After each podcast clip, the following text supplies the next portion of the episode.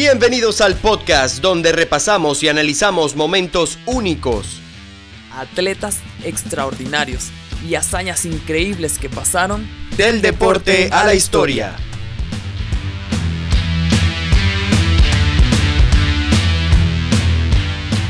Bienvenidos a un nuevo episodio del Deporte a la Historia, el podcast donde hacemos un repaso a historias increíbles del deporte. Caso, ¿cómo estás? ¿Cómo te va? Hola Cisco, todo bien, emocionado por la historia que tenemos hoy de uno de los personajes eh, más emblemáticos en la historia de los Juegos Olímpicos. El más ganador de, todo, de todos los tiempos. No es nadie más que Michael Phelps, así que escuchemos esta increíble historia.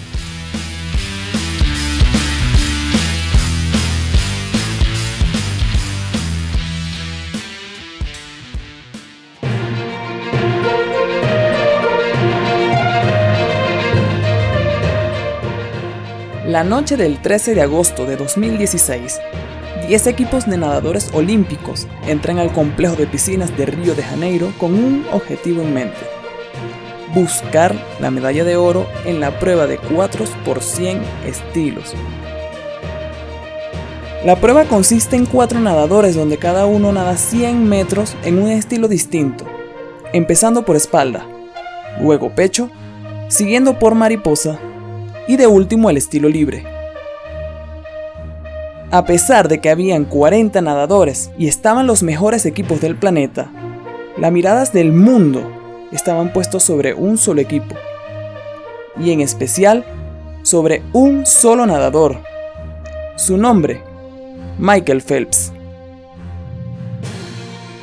Esa noche, la historia del olimpismo quería ver por última vez a una leyenda viva al más grande nadador de todos los tiempos y al deportista más ganador en la historia de las Olimpiadas. Pero llegar hasta allí y recibir la mayor ovación, teniendo a los mejores del mundo a los lados, no fue un camino fácil. Para Phelps, que siempre hizo ver sencillo ganar medallas, estar frente al agua ese día fue un reto de mucho sacrificio de caídas, depresiones, incluso de pensar en el suicidio y de levantarse cada vez más fuerte.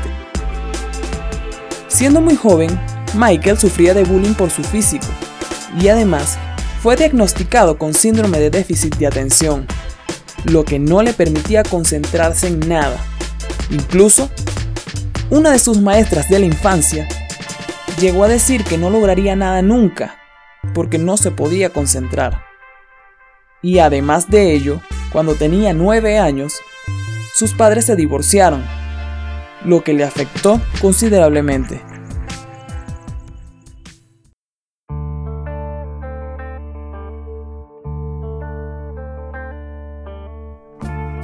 Uno creería que un campeón olímpico como Phelps siempre amó el agua, pero su inicio en el agua no fue amor a primera vista. Comienza en la natación ya que sus hermanas lo practicaban y que su mamá lo vio como una solución a su déficit de atención, pero odiaba la piscina. No quería nadar y en un principio peleaba con su madre y con sus hermanas a golpes para no ir a la piscina. Sin embargo, poco a poco fue sintiéndose más cómodo con el agua hasta llegar a competir. Y es allí donde lo descubre Bo Bowman, el entrenador que convirtió a aquel niño de 10 años en la leyenda que hoy conocemos. El tiburón de Baltimore, como también es conocido, saldría tercero en la prueba de Río, con el estilo que lo llevó a lo más alto del podio en innumerables ocasiones. El más lento de aprender el más difícil de ejecutar, el estilo mariposa.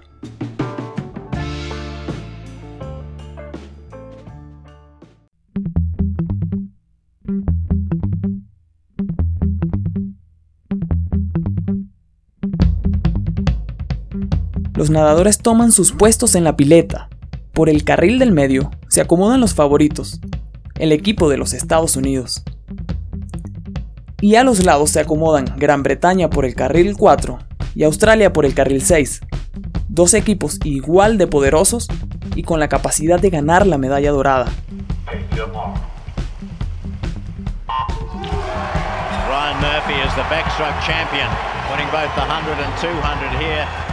Suena el disparo y empieza la competencia. Ryan Murphy sale de primero por el equipo de los Estados Unidos en el estilo espalda y rápidamente toma la delantera. Al completar los primeros 50 metros, la punta de la carrera es para los Estados Unidos, seguido a solo 4 décimas de segundo por el nadador de China. Y de tercero, solo por medio segundo el nadador que representaba a los locales, lo que hacía estallar de euforia a los espectadores brasileños. Al completar los 100 metros, Murphy no solo llega de primero, sino que lo hace con una gran actuación, logrando el récord mundial para espalda en el relevo 4 por 100 estilos, con un tiempo de 51 segundos 85 centésimas. Llega el turno para Cody Miller en los 100 metros pechos, con la ventaja de un poco más de un segundo ganada por Ryan. Luego de su salida, lo hacen sus rivales de Rusia y Australia. Por más de un cuerpo de ventaja, Miller mantiene la primera posición al llegar primero en los 50 metros. Sin embargo, se acercaba peligrosamente a Dan Pitti, quien remontó la desventaja para colocarse a menos de un segundo de Cody. Para los segundos 50 metros estilo pecho, el británico brindó un verdadero espectáculo al venir de atrás por más de un cuerpo y rebasar a Miller brazada a brazada en los últimos 20 metros de la prueba. Todo esto bajo la mirada de un Phelps que esperaba ya en la plataforma, para así hacer sus últimos 100 metros en una piscina como competidor. Great Britain have the lead now through but Phelps is in the water for the USA. Pitti llega primero, quitándole la ventaja a los Estados Unidos y dejando que su compañero James Goy saliera a 6 décimas de segundo por delante del tiburón de Baltimore. Y aunque nadar con una desventaja de más de medio segundo en contra puede resultar difícil, y más si se tratan de atletas que entrenan años para lograr mejorar décimas de segundo, para Phelps no era su mayor reto.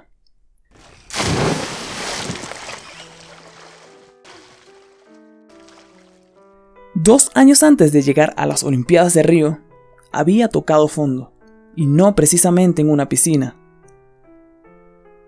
Realmente fue un momento duro, donde se encerró por cuatro días en su habitación y contempló la opción de dejar de vivir. Pensar en que una de las estrellas más grandes del deporte se encuentra en esa situación puede parecer impensable, y mucho más en un deportista que se había recuperado de escándalos por manejo bajo los efectos del alcohol, consumo de marihuana y que lo perjudicó en su momento con sanciones judiciales y deportivas. Pero estas situaciones realmente escondían un trasfondo que el mismo Phelps dijo que nunca quiso afrontar y que encerrado en aquella habitación salieron para hacerlo sentir solo deprimido y con ganas de no querer continuar ni en una piscina ni con vida. Del otro lado de la puerta estaban su familia y sus amigos apoyándolo, intentando convencerlo de que no estaba solo, como sucedía cada vez que saltaba una piscina. Esto hizo que al cuarto día quisiera salir de aquella habitación con la idea de que de verdad necesitaba ayuda para afrontar esos sentimientos que había ocultado por años, detrás de medallas, entrenamientos y alcohol. Tras pasar 45 días internado en terapia y envuelto en una sanción por haber conducido ebrio, volvía como un hombre nuevo, con la determinación de salir del retiro que había anunciado luego de las Olimpiadas de Londres y participar en otra Olimpiada más para demostrarle al mundo y sobre todo a sí mismo que no solo el entrenamiento y las capacidades físicas hacen a los más grandes deportistas, sino que la determinación y la salud mental pueden ser el factor más importante. Phelps entraba al agua detrás de Goy con el reto de tomar la ventaja para los Estados Unidos. Los primeros 50 metros son una lucha cabeza a cabeza. 24 segundos de pura adrenalina en el estilo que más fuerza se necesita para nadar. Al dar la vuelta para encarar los segundos 50 metros, Michael recorta la ventaja solo tres décimas. Al dar la patada de delfín, justo después de dar la vuelta, debajo del agua, Michael por unos instantes mira directamente a su contrincante de gorro rojo. No sabemos si lo mira para ver si va adelante o simplemente si durante esa fracción de segundo está disfrutando de la última vez que tendrá un rival al lado. La lucha continúa durante el recorrido, cabeza a cabeza, brazada a brazada durante los últimos 20 metros. Phelps va superando al británico. Los espectadores alucinan viendo como con cada bocanada de aire, aquel nadador que busca su última medalla iba adelantando poco a poco al del gorro rojo. Al tocar el sensor para darle la salida a su compañero, el tiburón de Baltimore había sobrepasado a Boyd por cuatro décimas de segundo. El trabajo de Phelps estaba hecho. Los gritos del público agradecían esos últimos 50 segundos de emoción y reconociendo la trayectoria de un nadador que durante cinco Olimpiadas forjó la leyenda del ganador individual más grande de todos los tiempos. Los últimos 100 metros de Nathan Adrian en el estilo libre fueron consistentes. No perdió nunca la ventaja y se esforzó al máximo para que el equipo de los Estados Unidos no solo se llevaran el oro, sino también el récord olímpico de la prueba.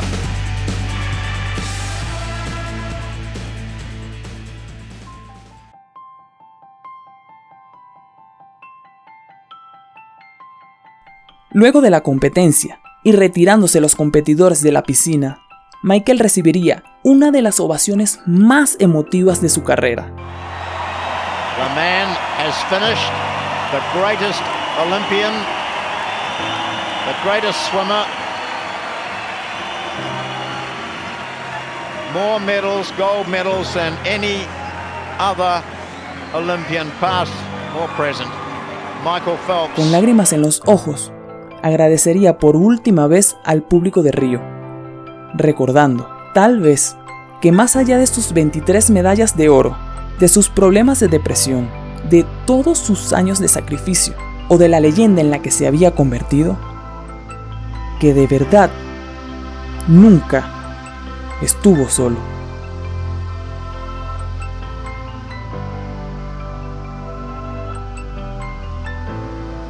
What is the motivation at the end of the day for that kind of extreme dedication? I mean, if you want to be the best, you have to do things that other people aren't willing to do.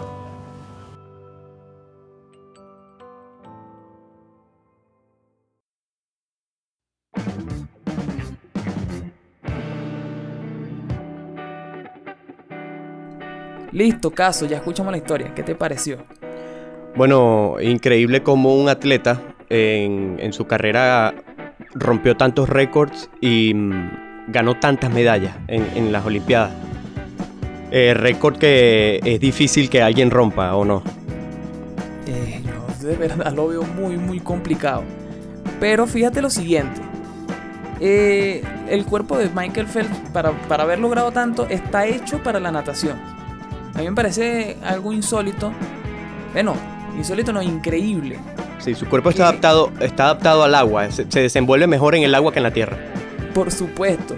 Él tiene una anécdota que dice que después que se retiró de la natación, intentó correr una carrera de 10 kilómetros y dice que prefiere correr maratones dentro del agua. Le va mejor. Casi le gana una niña de, de 15 años. Ahora, Cisco, ¿cuáles son esas características físicas, esos plus que tiene Michael Phelps que lo hacen tan superior al resto de los atletas? Bueno, indudablemente tiene una capacidad física súper desarrollada para la natación. O sea, es que eh, su cuerpo está hecho para eso. Primero su envergadura. eh, cuando él extiende los brazos es más largo que su propia estatura. Sí, es más, es más ancho que largo, por Sí. decirlo. Tiene 3 pulgadas más de, de envergadura que de estatura. Y él mide 1,97. Tampoco es una persona pequeña. Eh, otra de las cosas también es que, mm, según lo que investigamos, ti- sus tobillos son tan flexibles que puede extenderse más allá de como lo hace, por ejemplo, un bailarín de ballet clásico, dándole la capacidad de dar patadas en el agua como si, como si tuviera aletas. Bueno, fíjate algo. Primero, calza 48. Tiene aletas casi. Segundo, hay un documental, lo pueden buscar en YouTube. Se llama El cuerpo increíble, si no me equivoco. Donde los japoneses lo estudian. Es- Estudian su capacidad física. Y dicen que, que por, por esa flexibilidad que tienen los tobillos, él extiende 5 centímetros más que un nadador regular. Y eso le da 10% más de potencia en patada. Nada más por ahí ya lleva una ventaja sobre otros nadadores.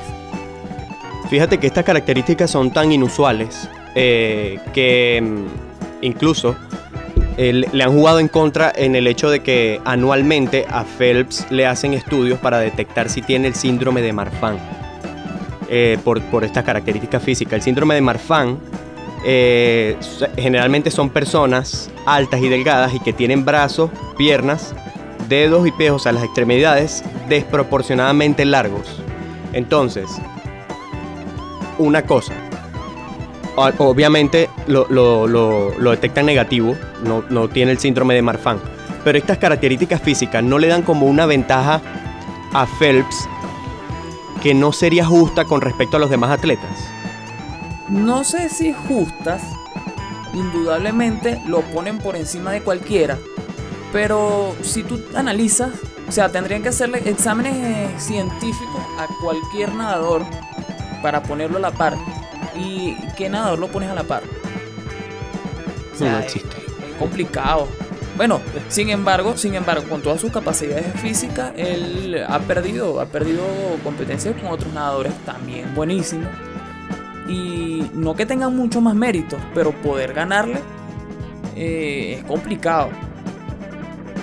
Sí, aparte de todas estas características como brazos más anchos, eh, tobillos más flexibles, articulaciones dobles, em, otra de las cosas es que eh, el tamaño del pie de Michael Phelps calza, calza 46 eh, de pie, imagínate, o sea, él, él- tiene aletas en vez de pies. Sí. Pero fíjate, una de las más de las capacidades más extrañas, pero creo que es una de las más importantes que le da la mayor ventaja, casi no produce ácido láctico, es decir, sus músculos recuperan extremadamente rápido. Y eso es una de las claves porque muchas de las competencias que él ganaba, él nadaba en la mañana, volvía a nadar a, volvía a, nadar a las dos horas, volvía a ganar y el desgaste físico en la natación es tremendo, es muy fuerte. Claro, debido a que se usan más músculos que en cualquier otro deporte. Eh, ok, detrás de todos estos triunfos, de todo este trabajo arduo de Phelps, de toda esta cantidad de de entrenamiento para lograr lo que logró, no todo fue color de rosa. Phelps pasó por, un, por momentos muy difíciles en su vida personal que de cierta manera, él lo dice, afectaron en- en su carrera profesional. Bueno, sí, indudablemente. Lo que pasa es que si tú ves el palmarés de Phelps, eh, difícilmente encuentres un punto gris en su carrera. Pero... Vamos a repasarlo a ver qué, qué- cuáles son las medallas que ganó Phelps y en qué momento.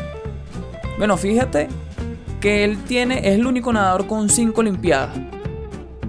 De esas cinco olimpiadas, él participó en, primero en, en Sydney, Sydney 2000, donde fue como juvenil del equipo de los Estados Unidos. No logró medallas. Sin embargo, se metió en una final, en una final olímpica. Luego participa en Atenas, donde gana seis medallas de oro y dos de bronce. Luego va a Beijing, donde eh, en, en la- en su carrera olímpica es la cúspide, porque donde participó ganó. Se llevó 8 medallas de oro. Luego va a Londres, donde Londres lleva, 2012, ok. donde lleva 8, perdón, 4 medallas de oro y 2 de plata. Y este, ahí él dice que se retira, cosa que no fue así. Y vuelve para Río para llevarse 5 medallas de oro y una de plata. Definitivamente el cierre de, su carrera lo, lo terminó de convertir en leyenda en esa actuación de la, de la última carrera, que incluso estando en desventaja, logra pasar a su contrincante más próximo y darle la ventaja para en los últimos 50 metros su compañero finalmente eh, les dé el loro a Estados Es que, Unidos que le eh, falta para, para cerrar el, el- el- la, la- para cerrar la carrera de Phelps. Es que fíjate, eh, eso que, que- que se dice en la historia, donde él voltea, yo les recomiendo que busquen el video en el canal de... No, increíble, increíble, eriza la piel. el canal olímpico en YouTube. Él mira, es, es que es increíble. Tú crees que va concentrado en su competencia y él mira hacia un lado, mira dónde está el, el- competidor de al lado, el, el británico. Ahora, fíjate que repasamos las medallas que ganó su carrera olímpica. Y tú dices, ah, este, este carajo estuvo toda la vida metido en una piscina, na- eh, entrenaba mucho y, no- y, bueno, increíble su carrera y no sé qué. Pero ya lo dijimos, eh, tuvo sus momentos de depresión. Eh, Sí, momentos obviamente. duros, duros. Eso de pensar en el suicidio es fuerte. Ahora, Cisco, esta pregunta va para ti y para toda la gente que nos escucha. Si puede comentar en las publicaciones que haremos en las redes sociales. ¿Creen ustedes en un futuro próximo o en una generación próxima que existirá un atleta que rompa los récords o gane más medallas que Michael Phelps? Yo lo dudo. Yo de verdad no creo que exista otro atleta olímpico. No solamente tiene que ser nadador. Bueno, lo que pasa es que en, en natación es donde de repente se disputan más medallas. Que de verdad pueda llegar a tal cantidad. Sí hay que ponerle el ojo a un nadador de los Estados Unidos. Se llama Caleb Dressel. Está, está compitiendo duro, se está llevando récords de Phelps. Hay que ponerle el ojo, pero yo de verdad dudo que, que pueda mantenerse en el tiempo como para ganar 28 medallas, si no me equivoco, 23 de oro. Ok. Bueno, para todos nuestros oyentes, por favor cuéntenos qué opinan acerca de si, de, de si creen que existirá otro atleta que superará el récord de Michael Phelps con más medallas ganadas en la historia de los Juegos Olímpicos. Pueden hacerlo a través de nuestras redes sociales. Eh, síganos por favor en Instagram, Twitter y Facebook a través del Deporte a la Historia. Esa es nuestra cuenta del Deporte a la Historia. ¿Por dónde nos pueden escuchar, Cisco? Caso, nos pueden escuchar a través de Spotify, nos pueden escuchar a través de Apple Podcast, Google Podcast y a través de nuestro canal de YouTube del Deporte a la Historia. Señores, esto fue todo por ahora. Nos escuchamos en la próxima. Chao.